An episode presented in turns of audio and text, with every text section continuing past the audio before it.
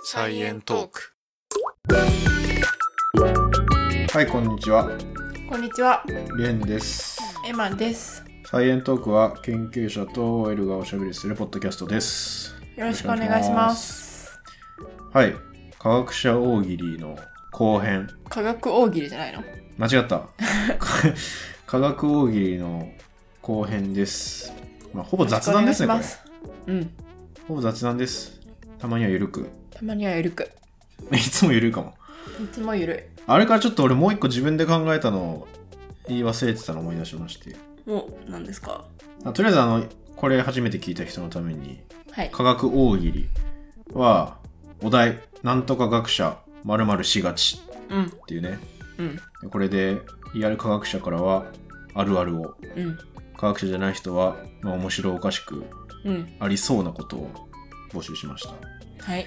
でちょっともう一個思いついてたのが解剖学者お菓子のアポロとか分解しがちっていうのがあっておー、ありそうじゃない ありそうかあな。りそうじゃないかてか俺結わかんな構い分解すんだよねお菓子あー、まあ、分解したことはあるな、私も。アポロのさピンクとチョコのとこ結構難しいよね、あどあっちもチョれ。ピンクと黒いとこだよね。そうそうそうそうちょっと汚いけどトッポチョコだけ食べるとかねチョコだけは無無理じゃない外だけだったらいけるけど さ。あトッポじゃない間違えたポッキーポッキーどうやってやるの面白いストローになんじゃん。すごい勢いで吸うことになるね トッポさすがに無理だなうん。とかあのコアラのマーチの獅子もぐとかね獅子。あの四つ角あるじゃんそれは残酷だな。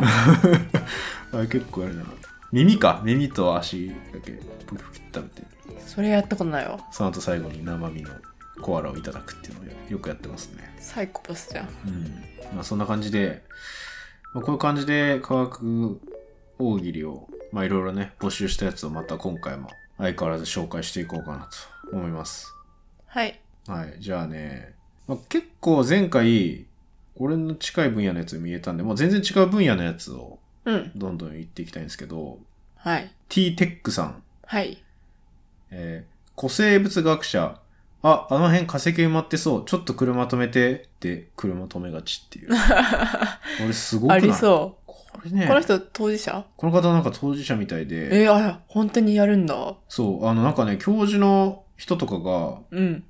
本当にそういう能力を持ってるみたいな。どうやってわかるんだろなんか、学会会場とか向かうときに、う。うん。なんかね、層、層の、どの辺にこういう地層があるみたいなああ、はいはい。やつを、なんか頭に入ってたりして、はい。で、この辺で、そのなんか一応壁を見るらしい。壁っていうか、その層がちょっと出てるところとかで、ああ。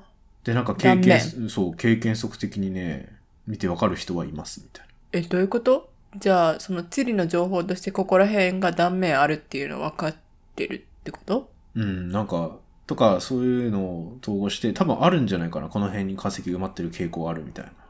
えもう。全然わかんないけど。で、この方に俺コメントで聞いてみても、まあ私はちょっとよくわからないんですけど、うん。本当にそういう人いますみたいうーん、じゃあドライブとかしてて、あ、ここら辺みたいな、なるんかなな。なるんじゃないへえ。ちょっと楽しいよね、それ。それ楽しいね。それ本当に見つかったらさ、ちょっと嬉しいよね。いや、すごいよね、そう、これ本当に見つけたら。うん。でもこれあれだよね、化石をちゃんと掘る道具持ち歩かないとさ、 そうそうそうそう。見つけてもね、うん。しかも普通の人と一緒に旅行してたらさ、普通の人からしたら、んってなるわけだから、なるなるなやる。っぱり、考古学者って言ったっけ古生物学者。あ、古生物学者同士の旅行でうん。だ行ったらいいんじゃん。から化石採掘ツアーとかさ、あ普通ー。にできちゃうよね。そこら辺の道でも。それこそ研究室のうん。フィールドワーク兼研究室旅行みたいなのでうんやればいいんだ。楽しそ楽しそうだな。う。うん。いや、でもこれすごいなと思った。ちょっと見えてる景色、俺らとは違うんだろうなっていうね。そうだね。これ面白いっすよね。あと、まあ違うジャンルでいくと、これサイエントーク前出てもらった、山本ぬぬぬさんっていうじゃないですか。おーはいはいはいはい。ピエロのはい、話してピエくれロた。の。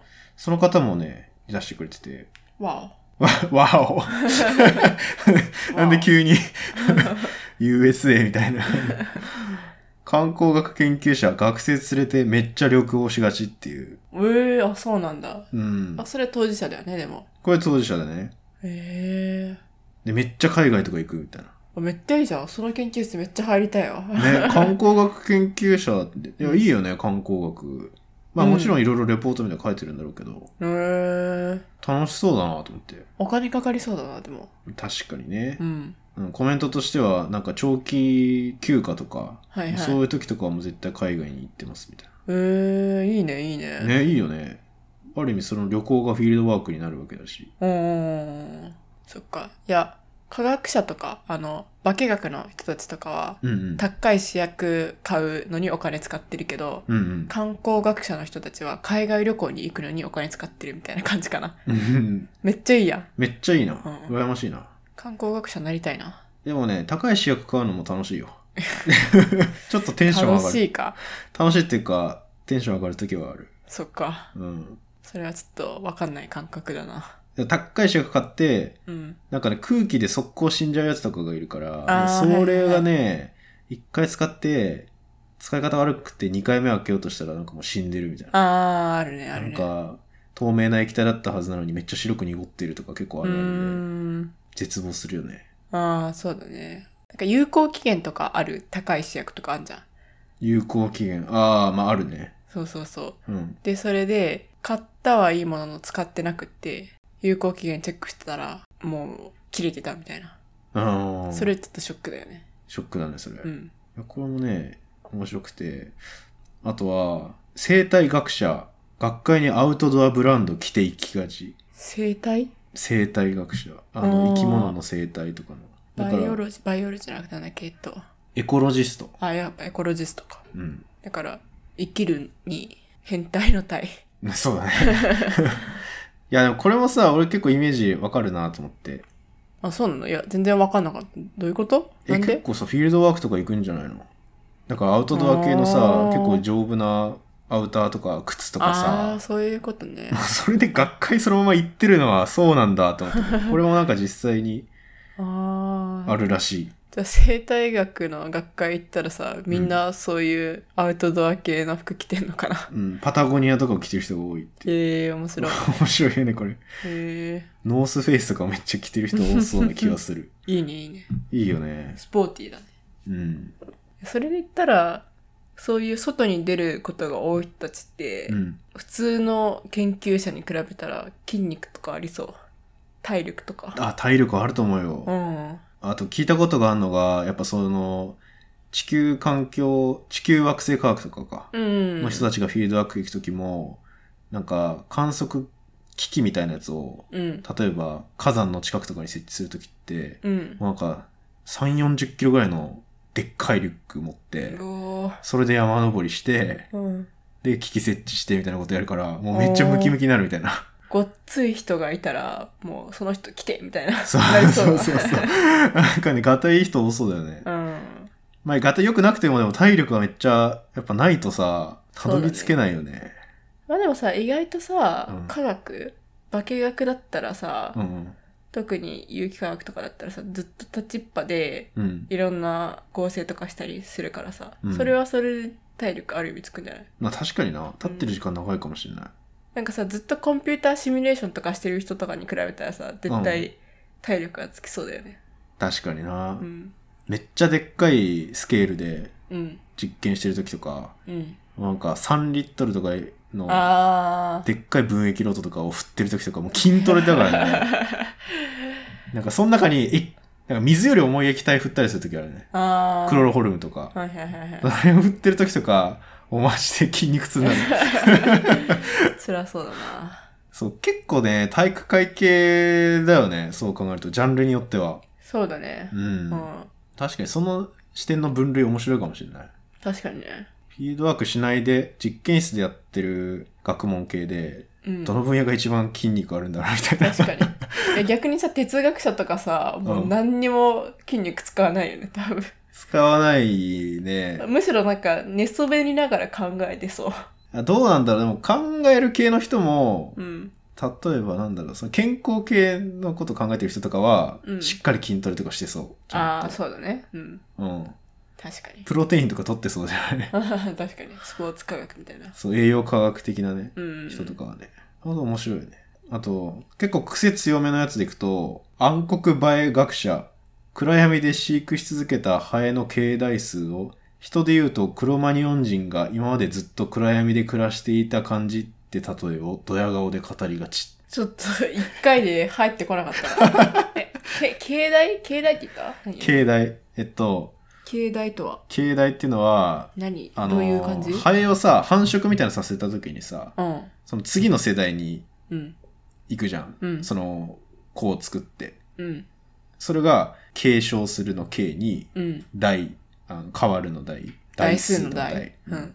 で、経代っていうんだけど。あー、世代みたいなことそうそうそう。だから細胞とかも、うん一回増えたら、それまたベースにして、う。うん。もう一回新しい倍値で増やすみたいな。なんかそれ経代って言ったりするんだけど。あなんかハエも何世代あ。うんうんなったかみたいな。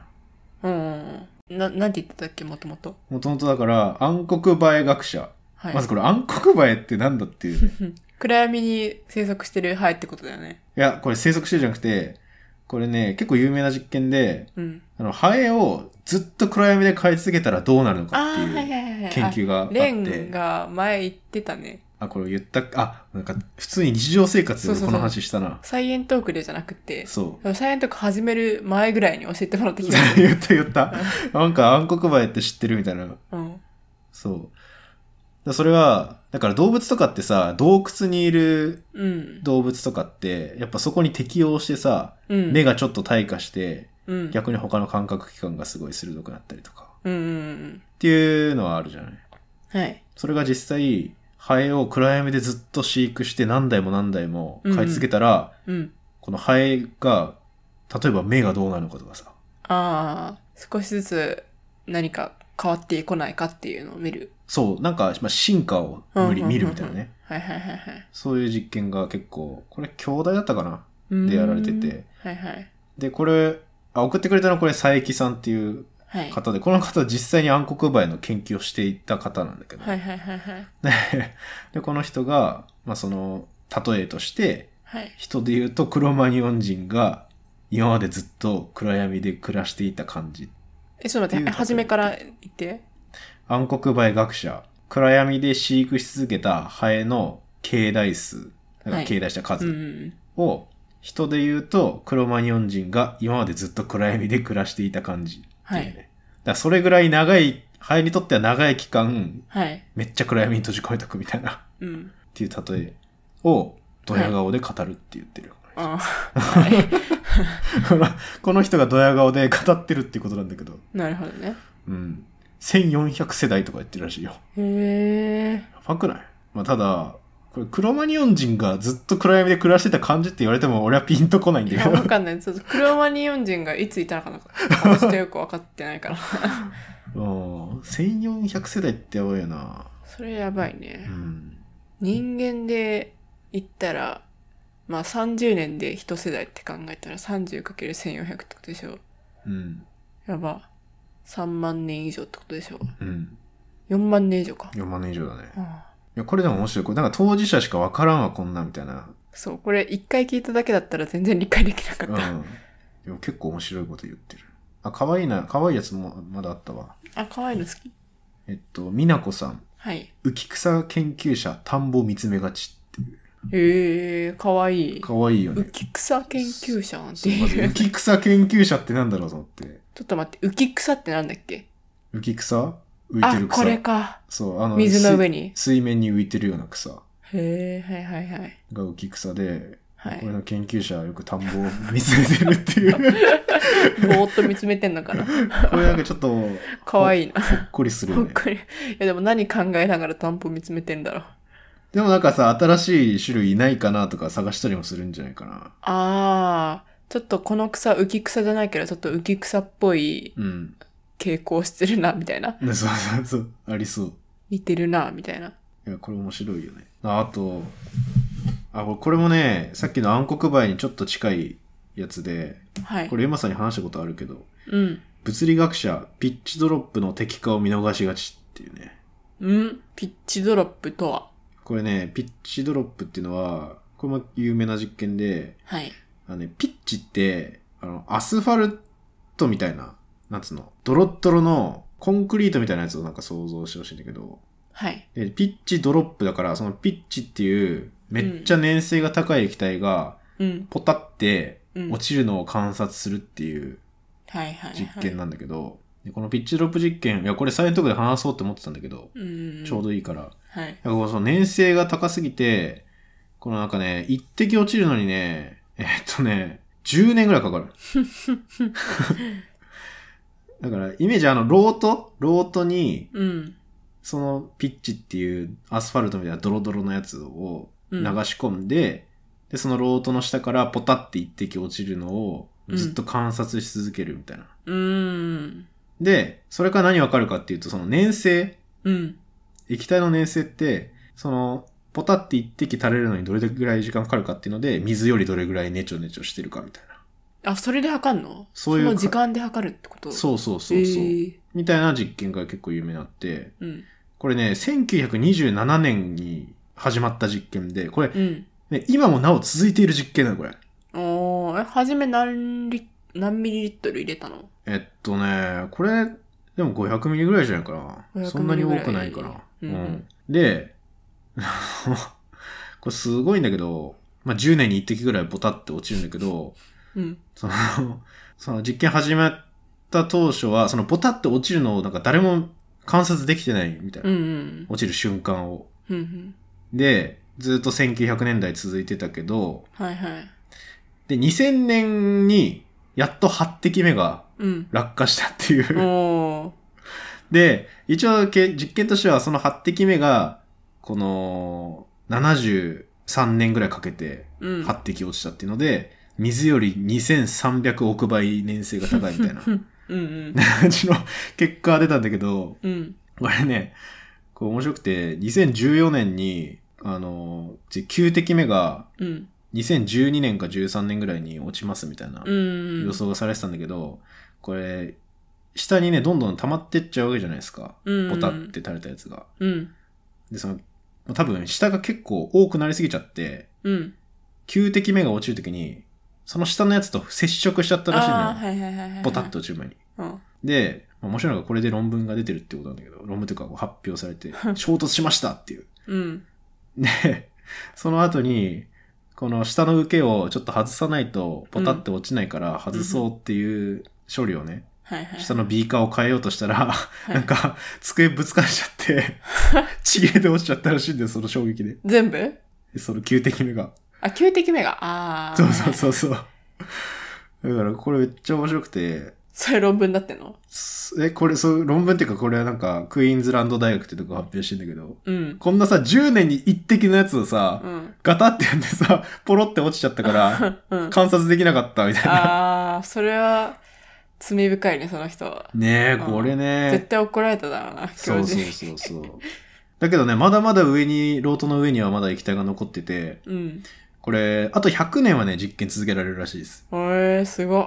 何世代にもわたってうん。続けられる実験ですね。そうそう。これ、ちゃんとギネスブックにも認定されてる、最も長期にわたっているラボ実験であるっていうね、書いて ます。でももっとありそうだけどな。それこそさ、さっきの暗黒バエの実験とかもさ、めっちゃああ、そう長ねく。ないうんそう、それもね、長いから、うん。それどんぐらいなんだろう。暗黒梅が、確かに。暗黒梅は、1954年から。まあ、だか。ら、ピッチドロップより30年後ぐらいかなるほどね。な。うん。いや、これもうね、長すぎて最初に始めた教授も、どっちもお亡くなりになってるっていうね。ちょっとすごい実験だよね。面白い。そう。じゃあね、次、10滴目が今度また2023年とか4年ぐらいに多分落下するんじゃないかな。みたいのを、もうね、見逃したくなさすぎて、この大学は、うんもう永遠に YouTube ライブで生放送になり ます。えー見てみよう。これめっちゃ面白いよ。見てみるわ。静かな場所に、うん。あの、黒い液体が溜まってるの見れる んで。これリンク貼っとこっから、これ。ああ、それみたいな。そう、これ面白いっすよね。はい。あ、ごめん、ちょっとピッチドロップ好きすぎてん話しちゃいましたけど、めっちゃ。あと1個ぐらい紹介しよっか。うん。あ、これいこうじゃあ。えっ、と、電気、電子系の学者、ハーネスにアルミホイル巻きがちっていうのが来てまして。ハーネスって何なんかね、あの、うコードみたいな、ええワイヤーみたいなやつ。うん。で、こういうワイヤーみたいなやつに、アルミホイルも巻くらしいんだ。そしたらどうなので、なんか、それって、そういうワイヤーとかに電気とかうん。信号を通るときに、さ今、いろんな電波飛び交ってるじゃん、スマホとか。だかはい。らそういうのがノイズになっちゃうらしくて。ほんほんほんほんほん。で、それを防ぐためにアルミホイル巻いたら結構防げるみたいな。ワイヤーにアルミホイル巻いたら、周りの雑音が消えるってことそう、なんか、え、何干渉、電波が干渉しにくくなるんだって。ああ、電子機器の測定の時のノイズってことそうそうそうそうそうあーへえ。もうこれ全然知らなくて、知らなかった。だからね、研究室にめっちゃアルミホイル大量にあるらしく て、巻くように。